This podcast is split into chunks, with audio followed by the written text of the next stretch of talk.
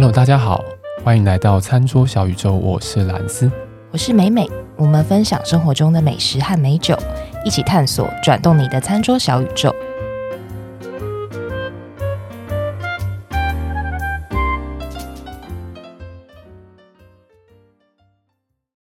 今天我们节目的旅游的部分应该来到了最后一个阶段了吧？它其实还有，还没，还还有，还有，有但是是在后半部。后半部，对，我们要从上次的，哎，上次是哪里？哦，上次的 以色列跟巴勒斯坦，再移到土耳其。哇哦！但是它是一个算港口啦，它不是不是伊斯坦堡，不是很内陆的地方。哦哦哦哦，嗯嗯嗯，对，但是还是可以感受到满满的土耳其的文化。吼吼吼，然后跟吃的跟喝的这样子。对，其实我待的时间不多，大概也是一天的时间。一天？哦，土耳其一天哦，一天，因为我们就是安排很多个地方，所以每个地方都是沾一下沾一下。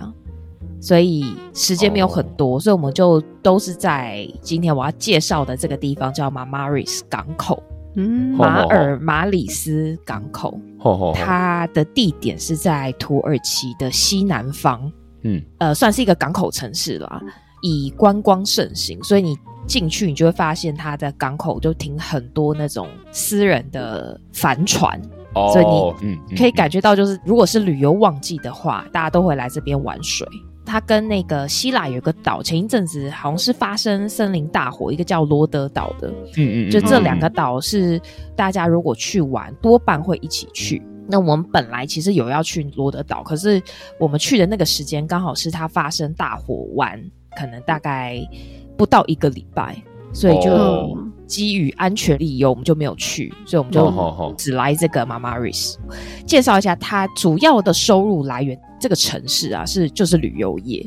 然后其实它几十年前，它是一个本来是一个很清静的小渔村。然后后来在二十世纪就开始建筑业蓬勃的发展，发现因为它是港边嘛，所以大家去玩很方便。然后它的海水也很清澈，沙滩也很漂亮，所以就越来越多观光客来玩。然后一直到现在的话，是只要一到旅游旺季，观光旅客大概会有三十到四十万。就非常非常多人，哦，所以主要收入来源是旅游收入，然后也是刚刚讲到说，你可以看到很多帆船，所以大家如果有在玩这种帆船的，也会把船都放在这个地方。嗯嗯嗯，这个地方除了港口很漂亮之外，大家到时候可以上我们的 IG 跟 Facebook 上面去看。会有很多很漂亮的港口跟海边的照片。那来到这边要玩什么呢？就是它有一些古迹，有一些博物馆。我还以为是玩猫哦，哦，玩猫一定有。呃，真的不愧是土耳其。就是我虽然只去到，因为土耳其我等于只去过这个地方。总之，你一踏上它的陆地，你就是真的就是到处都可以看到猫。嗯嗯嗯嗯。除了猫之外，其实也有狗。很多店家都会在门口放那个猫咪的干干或是水，嗯嗯嗯、或甚至也会有罐罐，就放在门口，然后猫咪就自由的进出，这样就吃一吃，然后就 想睡就睡，然后想玩就玩，想吃就吃。他们也会，比如说像某些店家们，就他们会特地准备食物嘛，比如说猫咪吃完，他们也会收回去，把那个碗洗一洗，所以也不会造成环境脏乱。所以这个真的是随地都可以看到，像比如说你去逛个衣服店，你门一打开，哎，就一只猫趴在趴在那个门口或者是沙发上，他们也都很习惯。比如说他们也有那个屈臣氏嘛，然后进去屈臣氏哦，也看到一只狗就躺在里面吹冷气，这样 就真的是一个。超级动物友善城市，动物友善。好，像我有看到那种他们会去做那种人工自己做的 shelter，就是猫咪，如果你有下大雨啊，或者甚至台风什么，他们就可以进去避难，这样。多对，就是很，你就觉得哦，他们真的好好爱动物。嗯嗯嗯，反正你喜欢猫咪的，你随处都可以，就摸不完啦，摸不完，真的摸不完。像我这次去。就你去到土耳其嘛，就一定会喝土耳其咖啡啊。啊啊啊啊！刚刚讲说，哎、欸，你去那边要去哪里玩？其中一个就是因为港边就可以看海，喝土耳其咖啡。然后那咖啡厅露天的啦，露天的咖啡厅就有撸不完的猫。哦，你你撸完一只，然后发现，哎、欸，这又是一只新的，过一会儿又是一只新的，然后他们就会自己跳到那个椅子上面，然后睡觉。然后如果说，哎、欸，有客人来要坐，那个店员就把他这样，就是手这样推他，然后他就下去，然后就找另外一张椅子。哦，就是很真的是录不完。对，然后讲回来说，还还可以玩什么？它港口边就很多那种当地的市集，那种市场，嗯，然后所以你就可以逛街。然后它也是什么都有卖，有卖皮件。就后来才知道说，哦，土耳其他们皮件算蛮有名的，他们有帮很多知名品牌做代工，所以他们有时候都会。贴上自己的品牌，然后来卖，然后价格都卖的不贵啦，嗯、也不会说到很便宜。比如说那种真皮的牛皮或小羊皮的鞋子，可能如果说折合台币就大概一千出头这样。嗯，做工很好，价格又很划算。它的那个设计，因为他们有帮很多知名品牌代工，所以他们的设计也是蛮时尚的。嗯、所以我觉得去那边买买那种皮鞋，或是女生那种靴子。或者是凉鞋那种划算，对，就还蛮实用的。然后它有很多那种卖土耳其咖啡的器具啊，然后也有很多卖那种假名牌啦，就是比如说、LV、Chanel 哦，因为他们都在那边做嘛，所以同样版型的，我我不知道是不是是不是在那边做，但是他们就是会有，比如说会有一区全部都是卖呃，比如说。LV、Chanel 的包包、衣服，可是你看起来就是觉得，哎、欸，好像应该不是真的，嗯，就是会会有这样一区，然后也会有卖那种运动品牌，跟土耳其很多流行的，比如说，如果大家会去买纪念品的话，会去买一些香皂，嗯嗯嗯嗯、然后蜡烛等等，就很多这种小物的店可以去逛，它就集中在一个当地的，就算市集的地方，就是你购物的地方很集中，你边走边逛。也会有一些古迹可以走进去看。这个港口算不小，但是因为我们都是用走的，所以探索的范围有限。但是还是蛮多元的，包含说它当地传统的一些甜点啊，或是传统的卖香料的地方都很多。嗯，嗯，所以你如果说想去买一些土耳其有特色的东西，其实在这个港口应该都可以买足。就讲回来说，刚刚讲那个土耳其咖啡，因为我觉得土耳其咖啡很有趣。就台湾也有一些专门卖土耳其咖啡的咖啡厅，对。嗯，但是我当地去喝嘛，就觉得哎，好像有一点点不一样。就是先讲土耳其咖啡，它的原理是说，把磨到很细很细的咖啡豆，就咖啡粉，放到那个土耳其的那个有一个长柄的那种壶，嗯，把那个粉放进去之后，你再加热水。那有些人，当地人，他们其实土耳其人还蛮嗜甜的，他们就会加糖，嗯嗯、对，煮成这个味道就比较浓烈。然后你放在火上面在烧的时候，他们不会把它煮到沸腾，就是快要沸腾的时候，因为那个咖啡粉跟水它就会有一点往上冲，然后会冒泡泡，然后他们再赶快把那个壶从火上面移开，然后让它稍微下降一点。那可能就看说你想要喝的。口味是什么？比如说你浓烈一点的话，你可能就会重复这个动作两三次。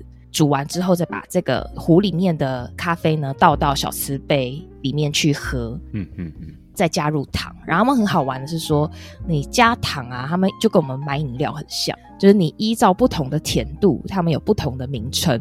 嗯，比如说你不加糖的黑咖啡，他们叫塞 塞德克，对对。塞德卡赫贝，好像骂脏话。塞德塞德卡赫贝，对，土耳其语就是不加糖的黑咖啡。半糖或少糖的话，叫 order say c a l e 半糖或少糖。太难了。甜咖啡叫做 tatley，就是甜，就是全糖的甜咖啡。如果喝这种咖啡，那我去的话，我是喝没有糖、没有加糖的黑咖啡。然后他就会搭那种小的甜食给你，可能会给你一块，比如说土耳其软糖啊，土耳其软糖，对，它上面就可能就会有一些那种豆蔻的香料味，或者是说他会给你他们当地的那种焦糖口味的巧克力。总之都是比较偏甜一点甜的东西，对，小甜食这样，然后、嗯、让你配着咖啡喝。嗯、我觉得是如果有机会去的话，是一定要喝一次看看。嗯、我自己就还蛮喜欢的啦，就是提醒听众朋友，他如果你第一次点那个咖啡上上来，你不要马上喝，你可能要稍微放一下，让它把那个里面漂浮的咖啡粉让它沉淀到咖啡的最底部，嗯、不然你喝起来会有一些那种渣渣感。可能会吓到这样，所以就稍微让它放一点时间，然后慢慢喝，慢慢喝，喝到最下面都是渣渣的时候，你就可以停下来，就不用喝它，不用硬把它喝完。嗯。另外再分享一个土耳其咖啡相关的小趣事啦。其实土耳其咖啡在土耳其的传统的婚礼，其实它也是有一个小角色的。当地的婚礼习俗里面啊，新郎新娘要结婚了嘛，在结婚的当天。嗯男方家长他就必须要陪同新郎去拜访新娘女生的家庭，就是有一点像是一个仪式这样子，就是会当着新娘的面去问对方父母是不是祝福这一桩婚事，有一点形式这样子。嗯，在这个探访当中呢，同时新娘就必须要准备土耳其咖啡给这些客人饮用。哦，他们的习俗就会有一个，就是说新娘会故意在新郎的咖啡当中不加糖，因为他们其实吃很甜。或者是在咖啡里面会放盐，然后来测试新郎的性格。就是假设如果男方没有不愉悦或是不愉快的神情，就表示新郎有耐性、有好脾气。哦，然后所以传统上来，就是他们会有这样子的一个仪式，有点就是在整新郎的感觉。对。对所以他们说，传统上这个新郎，他们通常都会面带笑容的受下女方这个考验，啊、所以就都会走这一招。嗯，觉得蛮有趣的，就是关于土耳其咖啡的小趣事。然后就讲说，我们在土耳其诶吃什么呢？就一定要吃土耳其烤肉嘛。所以我们就当地看着 Google 评论，然后就选了一家土耳其的烤肉串店。你可以选择你要吃什么肉，所以我们就点了牛肉，点了羊肉，点了烤鸡腿。哦，那烤鸡腿真的是我这一次行程里面，我觉得吃到前三好吃的鸡肉，就是他们的那个腌制的酱料，然后跟那个烤工真的都很棒。它那烤棒棒腿就看起来很普通，可是吃起来很有滋味，肉质也很嫩，然后也很多汁。对，有腌过的，嗯，它烤的你轻轻咬一下，那个骨肉就分离了。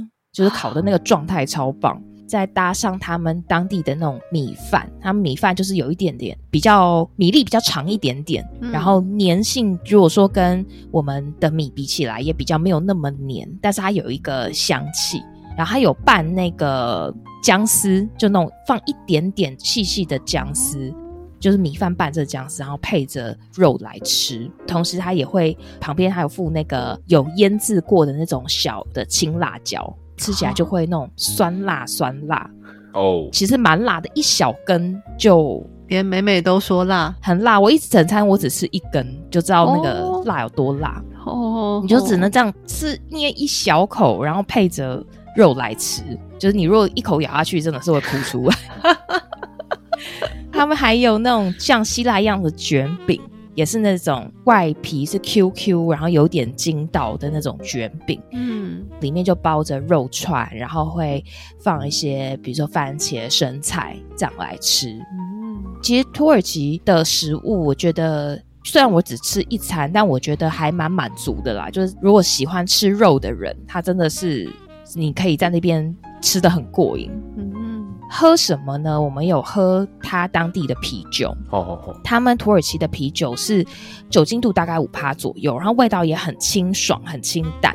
它是那个皮尔森，淡淡的柑橘，然后淡淡的蜂蜜，嗯嗯，苦韵也淡淡的。但是它的气泡不是那种很明显、很多的那种，它就是那种就比较温和的气泡。当地是说，你如果在那边喝啤酒，其实百分之七八十大概都是。同一些这些品牌，嗯，大家也都喝得很习惯，然后都是拿来配烤肉来吃来喝。哦、如果说你诶你不喝酒的话呢，他们也很常当地喝一种饮料，叫做 buttermilk，它就是优格加水再加盐。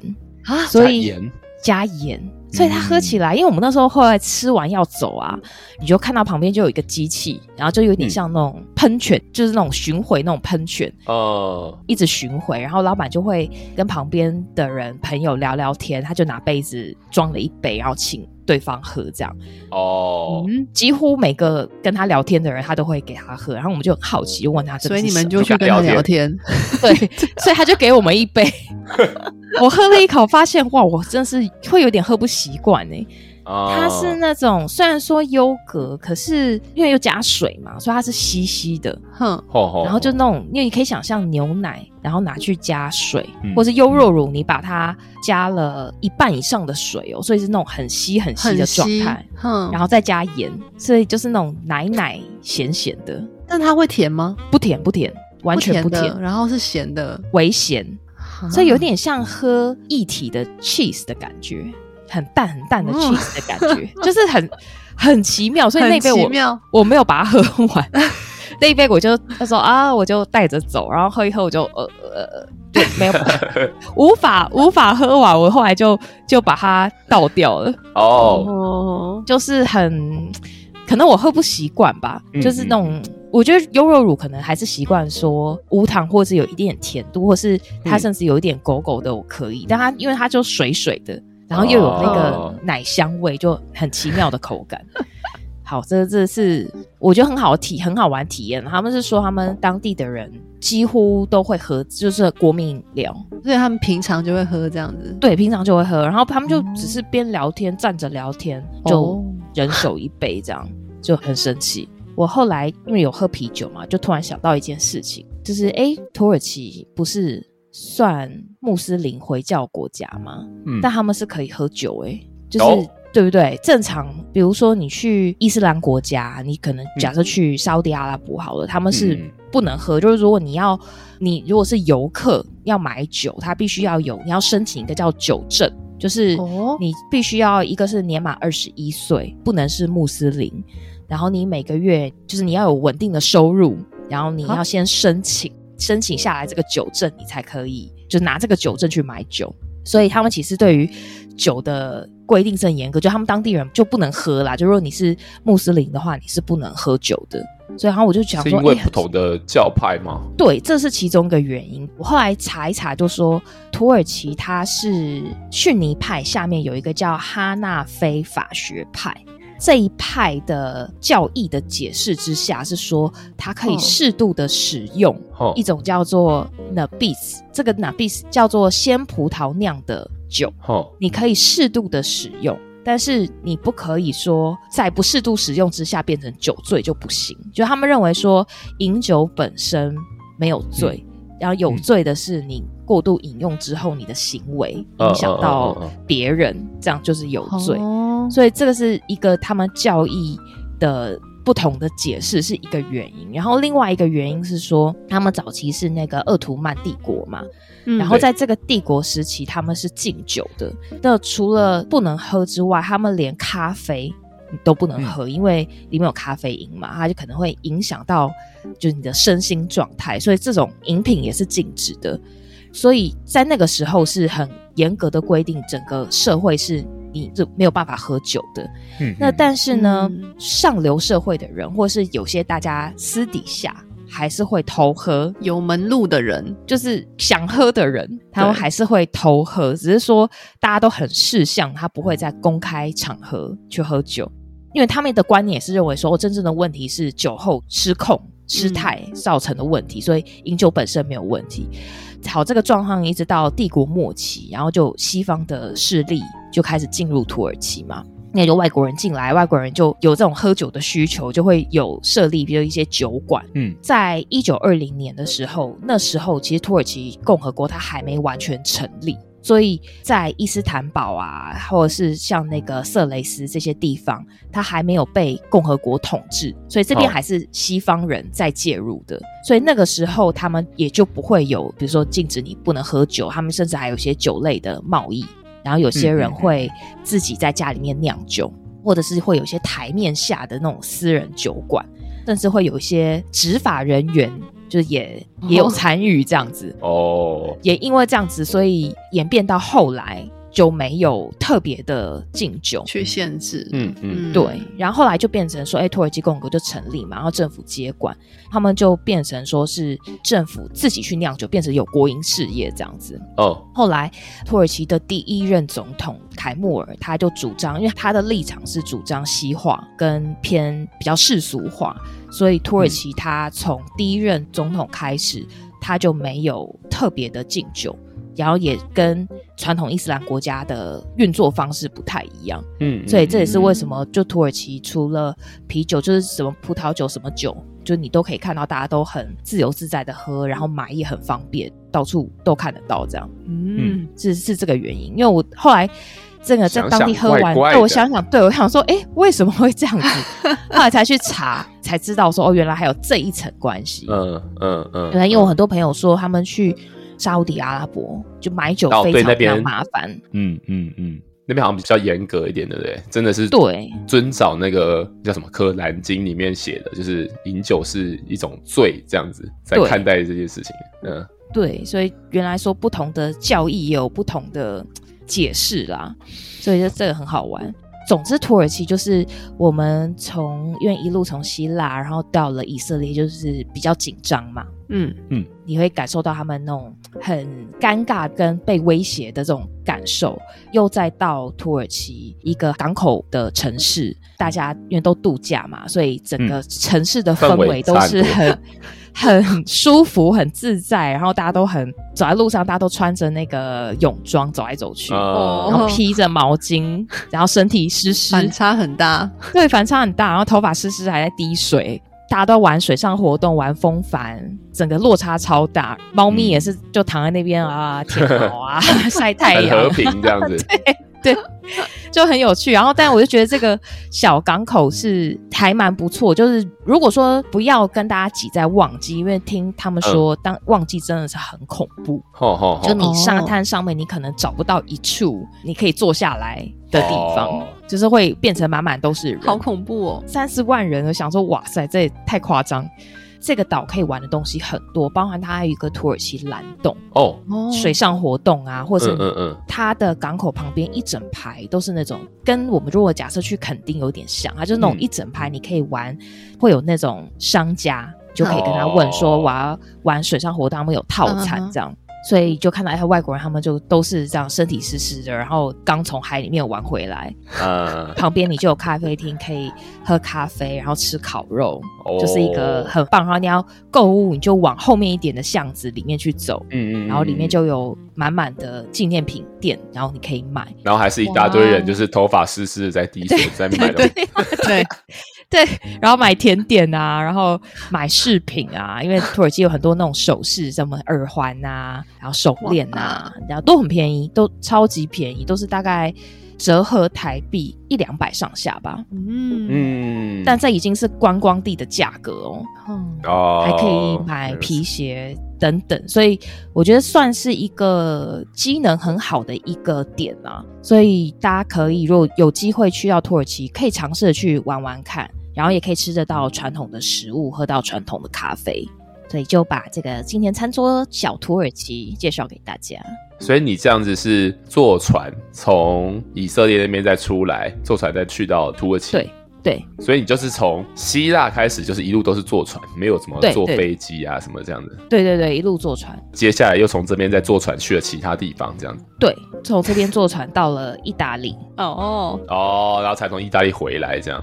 对，这个地方等于说，如果大家想要去的时候，可能还是要坐船比较方便，因为如果飞土耳其，应该比较多都是飞那个嘛，伊斯坦堡。对，伊斯坦堡在比较北边，然后但它离伊斯坦堡有一点远，有有一点距离，嗯、因为土耳其真的很大。嗯，呃，伊斯坦堡是在它的正上方北边。嗯嗯嗯嗯嗯嗯，呃，蛮远的，感觉还真是蛮不错，很像很像一个秘境。就是如果大家想要走西方人可能很多啦，对啊，对，很多非常多。如果想要走那种海边的行程，大家会去罗德岛，然后马马瑞斯附近还有一个塞浦勒斯，呃，它都是那种呃海岛，然后度假、看海、耍废这个路线。哦，所以你没有在那边住嘛？对不对？我没有在那边住。哈，你一整年下来就是大概半天在摸猫，四分之一天在吃鸡肉，吃东西，四分之一天在喝咖啡，喝咖啡，喝咖啡，喝酒，喝啤酒，对。没有全身湿湿的，没有湿湿的，没有下去玩水这样。哎、欸，撸猫真的撸不完，大概撸了二十几只吧。真的就是撸完一只又来一只，撸了一只再来一只，走三步就可以看到一只类似这种。边逛街边撸猫，对，然后猫也都很习惯被你撸，他们也就这样，然后躺在那边，嗯、你要撸就撸吧，就很习惯。反正就是听起来很放松。对，喜欢耍废的话，真的是可以去这里。嗯嗯嗯嗯。好哦，那我们还有后面还有下一集是意大利嘛？意大利感觉就很精彩。意大利是不是就是重中之重？对，意大利，意大利可能会有，对，可能就会分成很多集，一集或两集或三集。可以可以，三集可以，就结束了餐桌小地中海。好，那我们今天这一期节目里面讲到的东西都会放到我们脸书及 IG 上面，再欢迎大家追踪查看。然后记得留给我们五颗星，五颗星。那我们就下一集再见喽，大家拜拜，拜拜，拜拜。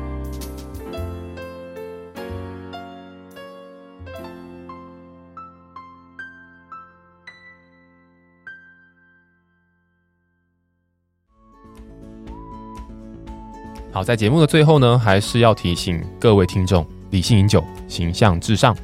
未满十八岁禁止饮酒，酒后不开车，安全有保障。